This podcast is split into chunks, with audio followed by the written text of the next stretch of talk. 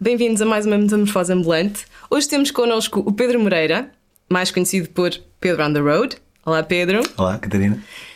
E não, não é mais uma metamorfose. Hoje celebramos os 100 episódios desta aventura em conjunto e por isso temos este convidado especial. Fiquem por aí, vão curtir.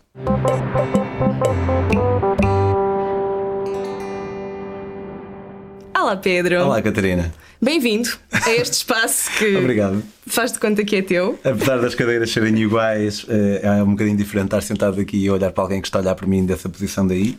Uhum, ok, mas diferente. Vamos aqui voltar aqui ao teu passado de psicólogo e perguntar-te então e como é que te sentes nessa cadeira a olhar para este lado? Sinto-me bem, não me sinto eh, tão nervoso quanto muitos dos convidados por vezes parecem estar. Eh, como se calhar talvez tu até estejas agora dando os primeiros minutos, se tiveres um para cá, porque isso vai, vai se aliviando. Obrigada, obrigada. E hum, é espetacular olhar para trás. Eu lembro-me, eh, por acaso, no dia em que estamos a gravar isto, gravei também com, com o João. E, hum, e lembro-me, eu tive, tive esta ideia há algum tempo de, de fazer um, um conteúdo de viagens porque sentia que não havia. Sentia, não, que eu soubesse, não havia assim, nenhum conteúdo de viagens deste género em Portugal e não sabia como é que havia de o fazer. E, e um dia o João lembrou-se de, de sugerir eh, Fazer um abordar- formato, uma espécie de aproveitamento da tua. Não deste universo malucoleza, porque ele sabia que havia, que havia também a, vontade de ter os outros tipos de conteúdos aqui e é altamente olhar para trás. Já foi pai há, há quase 3 anos, ou 3 anos e meio, e não parece que foi assim há tanto tempo. E já tivemos aventuras absolutamente espetaculares. E, e é, é engraçado estar na posição de, de convidado, apesar de, em abono da honestidade total, a não me sentir totalmente como um convidado. Portanto, já lá vão 100 episódios. Houve realmente, como dizes, eh, muitas aventuras. E eu vou começar, se calhar, da maneira como eh, talvez eh, devesse acabar ou fechar, mas quero começar por te agradecer a ti e ao João por terem tido essa, esta ideia. Porque... Calma, que eles vão fazer uma bocazita, a ideia foi minha. Porque realmente é muito interessante que eu do meu sofá e pessoas como eu do nosso sofá ah, estejamos ah, sempre a viver as vossas aventuras e as aventuras dos convidados que tu trazes aqui. ahm, bom. À nossa, da nossa forma, não é? No sofá ou a projetar, ah, fazer o mesmo fazer algo parecido. O que me leva a perguntar-te o que é que nas histórias todas que tu foste ouvindo, na tu, no teu background enquanto viajante, o que é que tu aprendeste até agora? O que é que tu estás com muita vontade de fazer porque alguém te deu a ideia aí nessa cadeira? Conta-me. Eu, como muitas, acho que essa é daquelas perguntas. Se tu me fizesses 10 vezes em 10 dias diferentes, eu poderia dar 10 respostas diferentes e cada uma ser tão genuína e sincera como a outra. Mas, Portanto, não aprendeste nada. não, não é isso. A cena é que, pelo contrário, aprendi tanta coisa e fiquei com vontade de tanta coisa. Eu agora de repente lembro-me do episódio que tivemos com a Beatriz Pamplona em que ela esteve no, no maior ajuntamento de pessoas do mundo, acho eu que é o Kumela na Índia. Pá, e ela teve uma experiência ali com um, um, um sadhu. Lembrar-te, acho que a Catarina tem uma memória incrível. Ela lembra-se de nomes de convidados que eu, não, que eu não me lembro às vezes. Como é que se chamava o rapaz? Ele, "Ah, eu não sei quem. E, e acima de tudo, nós podemos já ter uh, uma certa maneira de estar na vida, um certo trajeto e, e por vezes é fixe estarmos com alguém que acaba por cimentar também determinada vontade em nós.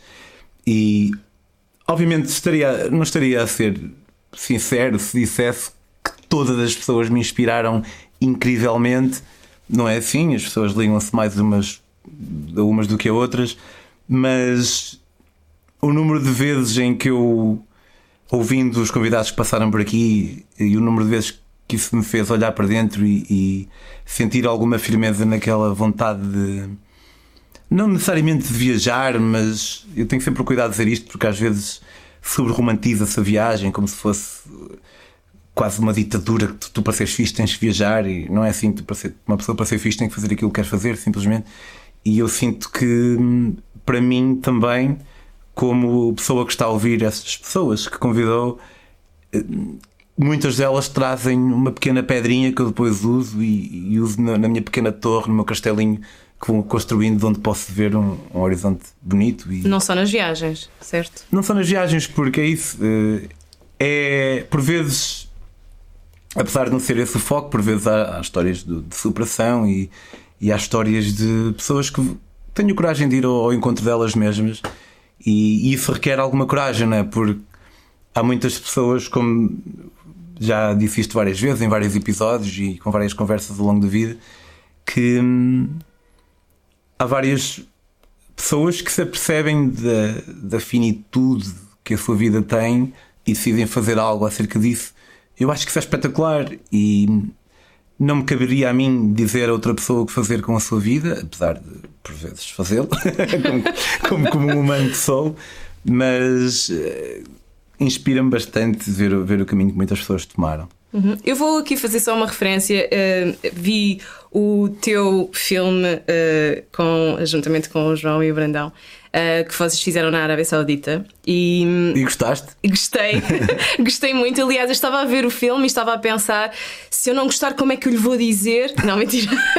estava, foi, é muito bom, muito bom mesmo. E a dada altura tu dizes algo como uh, que as viagens aumentam o número de memórias, o, o número de memória que um, ah, o número e a qualidade das memórias, e portanto isso também te pode ajudar a viver mais, e que isto é uma teoria tua. Primeiro, lamento, não é tua, existe realmente essa teoria, mas uh, eu queria pegar nisso e perguntar-te uh, como é que são essas memórias e onde é que tu as guardas e como é que tu as utilizas depois um, nos teus projetos, nas viagens futuras, nas tuas, na tua escrita, quando tens convidados à tua frente, o que é, onde é que tu vais buscar um, essa, esse tempo e essa linha de raciocínio para fazer com que os teus convidados te contem as, as coisas deles?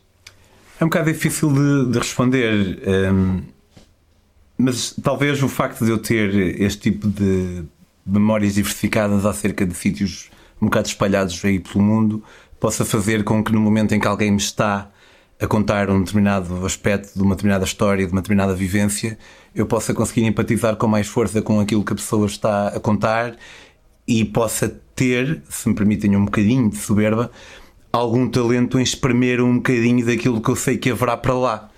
Porque, além disto, se por acaso eu até tiver algum jeito em ler a pessoa que está à minha frente, também posso saber o tipo de pessoa que ela é e então talvez como é que ela viveu aquilo que me está a contar e talvez ir por aí.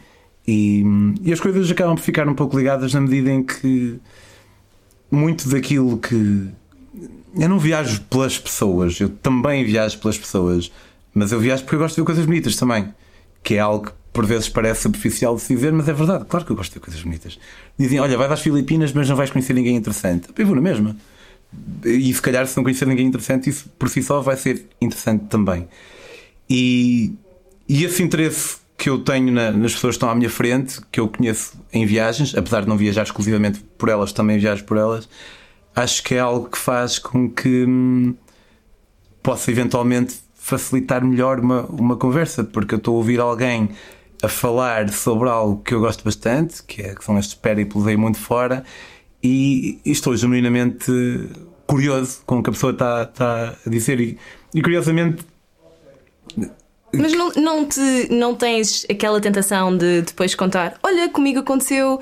Sei que às vezes fazes isso, mas olha, comigo também aconteceu assim uma coisa e, de, de partilhar também as tuas histórias quando uh, os teus convidados estão a partilhar contigo. Isto é, tu não vais buscar depois, eles também não despertam em ti, se calhar, memórias que não tinhas tão vivas uh, ou achavas que não, não estavam tão vivas. Sem dúvida, e, isso era um bocado um receio que, que alguns amigos meus tinham no início. por, por saberem que eu adoro contar as minhas próprias histórias. E, e, e, aparentemente dizem-me que eu gosto de falar também. Mas é uma coisa que te dizem, nunca te percebeste. Podemos discutir isso. Eu acho que uhum. leva um bocado com reputação exagerada da pessoa que gosta de falar. Uhum. Uh, também gosto muito de ouvir. Mas havia um bocado esse receio de que eu pudesse interromper e estar a contar as minhas próprias histórias. Mas acho que consegui encontrar um, um, equilíbrio em que por vezes conto as minhas coisas, mas sem as tornar sobre mim. Uh, pelo menos é isso que eu tento fazer. E um, portanto, sim, sinto esse apelo, mas acho que consigo fazer com que ele funcione de uma maneira que me parece mais ou menos saudável e, e fixe. Eu concordo quem... contigo. Só para Está. Não é muito fácil a Catarina. Hoje em dia já é. Outra hora não era muito fácil a Catarina Não seria tão fácil eu concordar com o Pedro, verdade. É verdade. Mas concordo, concordo que uh, realmente tu trazes e lembras-te das tuas próprias viagens, das tuas próprias aventuras, mas que uh, descobri porque eu sou uma das pessoas que tinha algum receio que tu tivesses tentado a falar mais sobre ti, descobri que uh, sim, uh, além de bom uh, entrevistador, és um bom ouvinte. Portanto, confirmo. Ok, obrigado. Mas também serve como uma bengala, sabes? Porque às vezes pode acontecer eu sentir que uma pessoa está um pouco mais perra ou assim, e aquilo que eu posso usar para simular que estamos a ter uma conversa normal, porque não é uma característica única da metamorfose. Qualquer pessoa, a maior parte das pessoas tenham um, um programa mais ou menos informal gosta de dizer que é uma conversa informal porque pá, conversas formais tens a grande entrevista com o Vitor Gonçalves e coisas assim.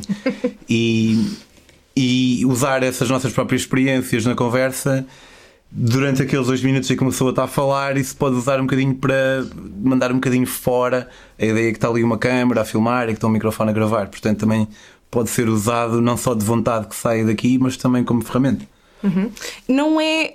São 100 episódios, mas não são 100 convidados. Tiveste algumas pessoas algumas vezes, tiveste algumas histórias que quiseste revisitar por serem, por sentires que eram tão interessantes, mas tiveste alguma vez um sentimento de uh, eu queria ir mais fundo e acabei por não conseguir fazer isto uh, e, e depois uh, ir buscar a mesma história numa perspectiva diferente. Numa pessoa diferente?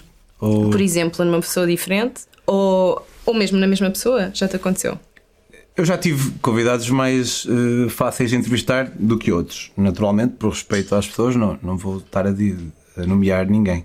Mas às vezes há pessoas que são um pouco mais tímidas que outras. Já revisitei temas, nomeadamente, por exemplo, como ela, mas não por, uh, por isso, simplesmente porque tinham sido duas experiências diferentes no mesmo sítio. Uhum. Primeira vez com, com ela tivemos Agostinho Silva, Agostinho Silva, que falou da. Ele foi enquanto fotógrafo e foi a primeira vez que ouvi falar daquilo, portanto vi, vi ali com um bocado com, com ouvidos de criança. E a segunda vez foi com a Beatriz, que esteve com um Sadu numa tenda, uhum. e da mesma forma como o mundo tem tantos sítios, muitas vezes o mesmo sítio também tem vários locais e, e dá para revisitar sem ser porque achei que o convidado anterior não deu tudo o que tinha para dar.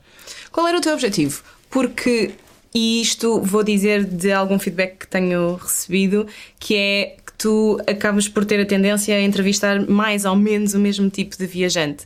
Achas que era esse o teu objetivo? Achas que é acidental? Foi algo que simplesmente aconteceu e tu te deixaste levar pela identificação?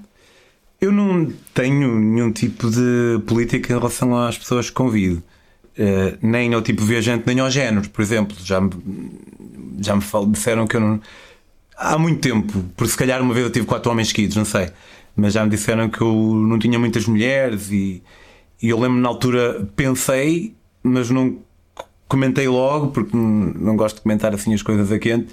E portanto já passou um pai dois anos e, e posso dizer que o meu objetivo com este programa não é promover a igualdade de género.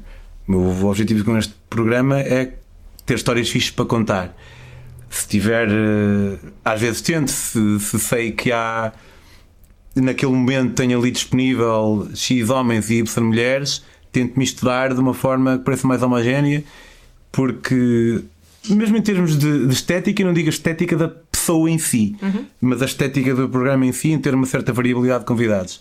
Mas não é a prioridade. Em relação aos convidados em si, indo além do género e tudo mais, eu estando à procura de histórias espetaculares, as histórias espetaculares tendem a vir mais de pessoas que fizeram uma viagem de um ano a dois, porque é uma questão de probabilidade, acho eu, mas também talvez também de mentalidade, porque de probabilidade, porque se alguém se lança um ano em viagem, é mais provável que tenha uma história espetacular para contar, e de mentalidade também, porque talvez se alguém se lança um ano numa viagem, pode ser o tipo de pessoa para quem, a quem seja mais provável acontecer uma cena assim meio manada. Eu vou-te lançar o desafio que é encontrares um viajante, vamos dizer, de luxo, ou no, que vai para um resort e tem uma história marada para te contar.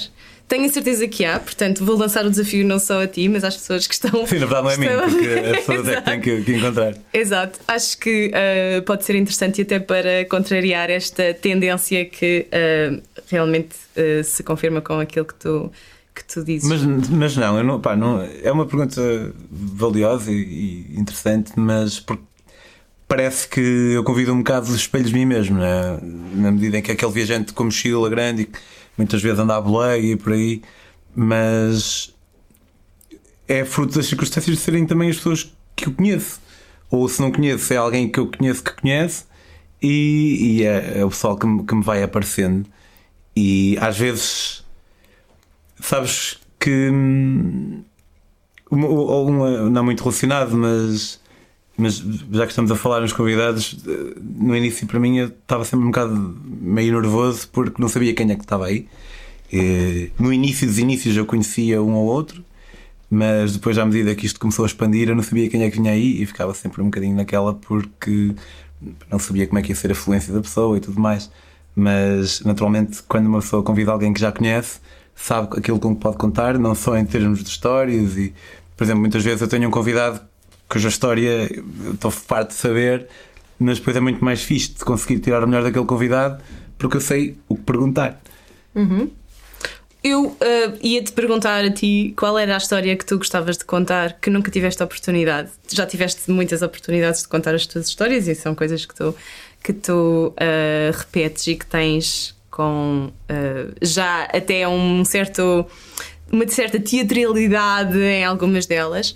Sim, mas... parece uma pessoa à medida que vai repetindo a mesma história e eu dou por mim a fazer isso, sabes? Tipo, eu às vezes sinto-me como um gravador e, e depois ouço-me, porque eu já contei a mesma história tantas vezes. Há histórias que eu já deixei de contar, como sabes.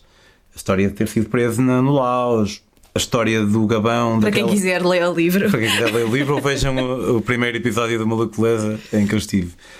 E, e cansa-me um bocado, e, e, depois. E acima de tudo, cansa-me quando. Mas obviamente não é por mal, e é pelo contrário, é porque as pessoas gostaram de ouvir e, e por acaso está ali alguém e olha, conta lá aquela história de não sei o quê. E se, foram, se forem três e meia da manhã e eu estiver ali todo, vum, vum, vum, vum, pá, se calhar até sou capaz de contar com todo gosto. Mas hum, às vezes cansa-me e depois parece que sinto que a história já é como se ela se contasse a si mesmo e eu sou um mero veículo.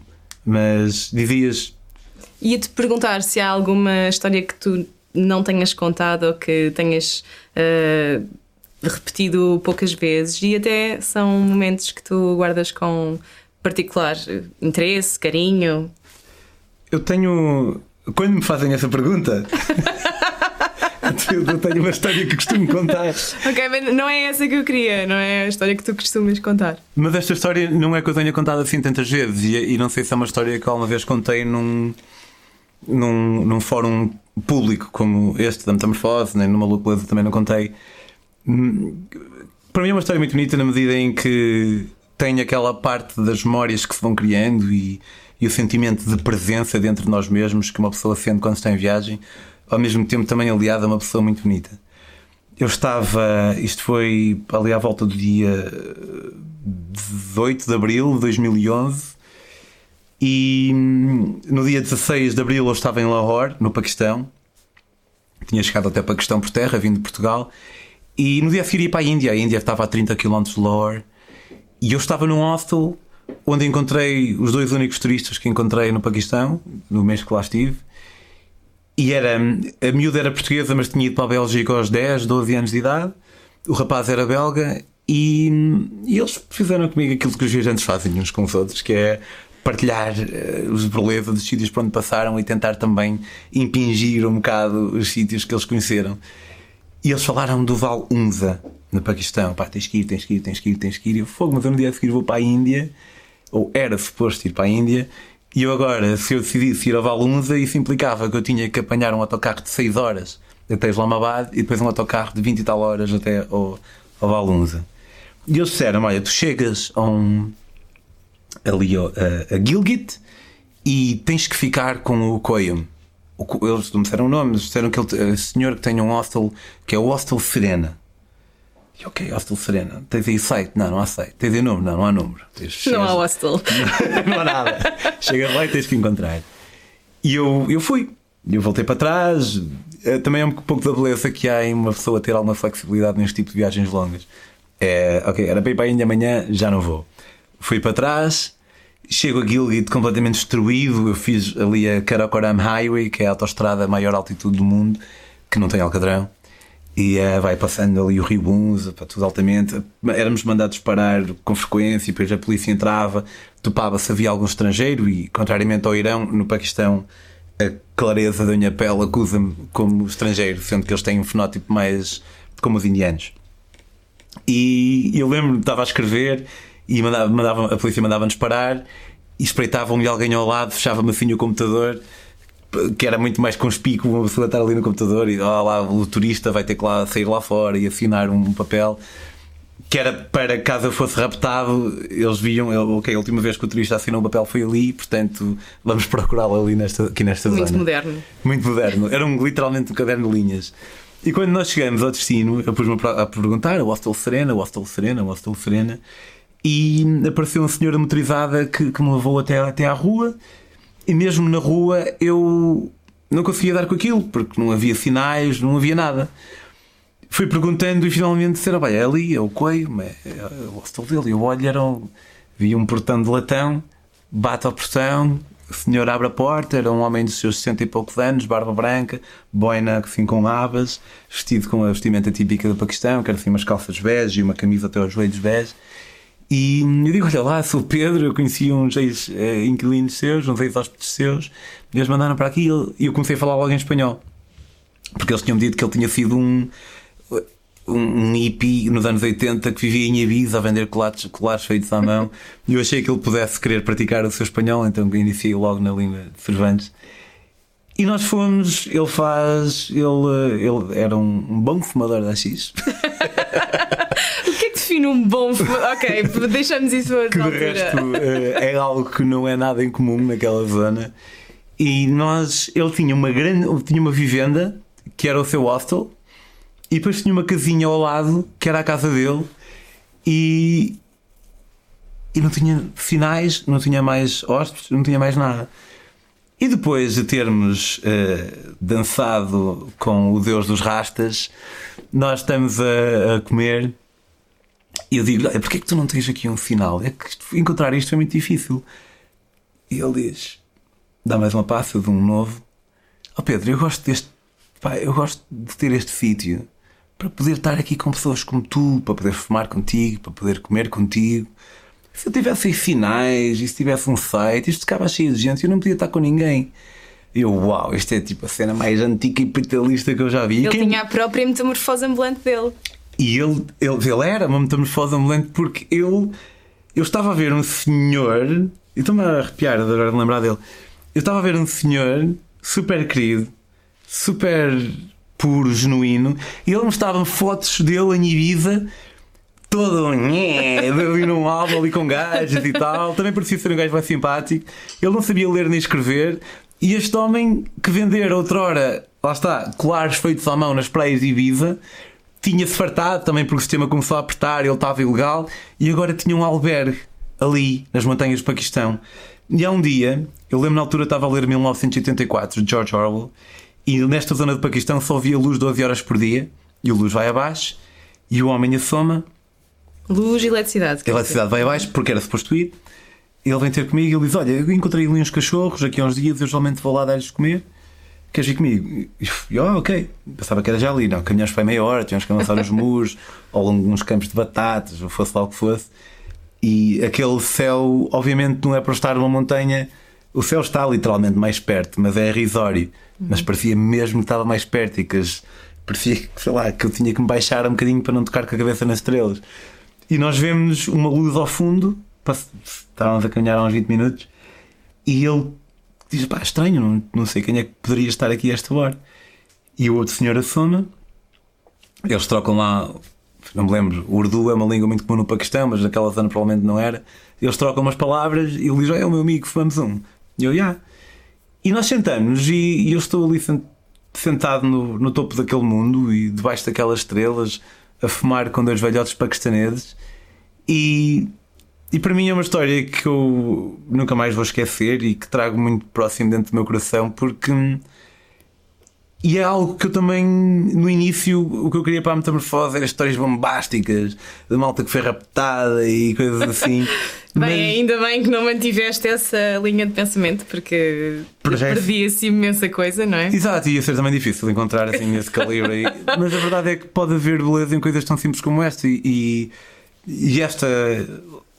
Lá está, é uma história que não tem necessariamente um clímax, mas é uma história que me fez sentir que explana um bocado por si só a maneira como nós, com uma coisa tão simples como estar ali sentado de cócoras no, no, topo de uma montanha a fumar um, nos possamos sentir verdadeiramente felizes. E além disto, o Valunza é dos sítios mais bonitos onde eu já estive na minha vida, percebes? É mesmo absolutamente fascinante e, e é, é um sítio onde eu não quero voltar a muitos sítios porque gosto de ver sítios novos, mas é um sítio onde eu gostaria de voltar um dia.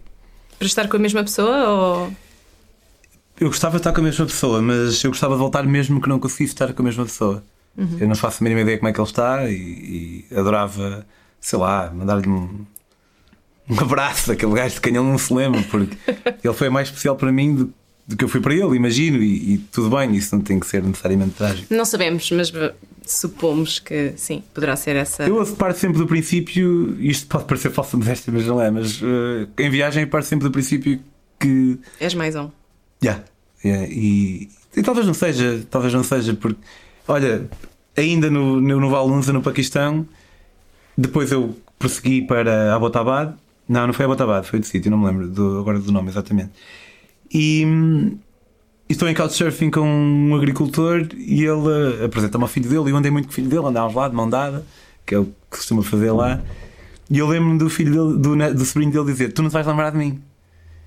E, e por acaso, e agora contrariando-me um pouco, eu, eu disse: Não, vou, vou-me lembrar de ti para sempre. E pensei: Ui, será que eu, quando penso que as pessoas não se vão lembrar de mim, será que não estarei errado? Será que por vezes não posso haver alguém que permita que eu fique um pouco impresso na sua memória, como os outros ficam na minha? Tu, tu começaste, uh, pelo menos daquilo que me recordo, uh, eu e o Pedro conhecemos há muito tempo. Tu começaste por receber eh, couchsurfers em tua casa e uh, isto faz-me perguntar-te se tu te lembras de todos, se tu te lembras da maioria, se tu te lembras de. Muitos. Eu lembro-me de, de, muitos, não me lembro de todos. Não me lembro de todos porque no outro dia estava à procura. E posso dizer isto com propriedade, porque eu nem há duas semanas estava à procura de um contacto qualquer, porque não me lembro de quem era, e, e fui ver a minha lista de amigos no Couchsurfing e havia muitos de quem eu não me lembrava. E é vida. Uh, Portanto, é possível que estas pessoas realmente não se lembrem de ti, mas também é possível que se lembrem, porque. Exato, ao mesmo tempo isto é um bocado ambivalente, porque parece que no momento eu e nós próprios podemos achar que somos mais um, e ao mesmo tempo, noutras situações que não são assim tão distintas, achamos que somos inesquecíveis. é curioso é difícil saber exatamente em qual dessas situações. Sei lá, é como uma vez fui recebido por uma. Curiosamente, lembro-me dela até hoje no, no Vietnã fui, fui recebido por uma alemã e ela. Eu escrevo sobre isso no meu livro e eu achei um bocado aborrecida. Mas no dia a seguir, a conversa finalmente desbloqueou e nós demos bem. Eu pensei: peraí, naquela primeira noite é que eu achei aborrecida, ela provavelmente também me a mim. Uhum. E foi até ali um, um, pequeno exercício de humildade de ter essa noção de: já, yeah, tu não és assim tão fixe. Confirmo, também concordo. Obrigado. Mas assim, tão, tão fixe. Então, e qual é a história? Aquela história assim, completamente fora. Não vou falar em pessoas, porque eu imagino que já tiveste muitas. Uh, imagino, não, sei que já tiveste muitas pessoas que admiras na metamorfose. E sei também que gostavas de ter outras tantas que até agora simplesmente não aconteceu, mas não tanto as pessoas. Qual era assim a história que tu gostavas de ter, assim, uma coisa completamente uh, fora que tu gostavas que trouxessem à metamorfose?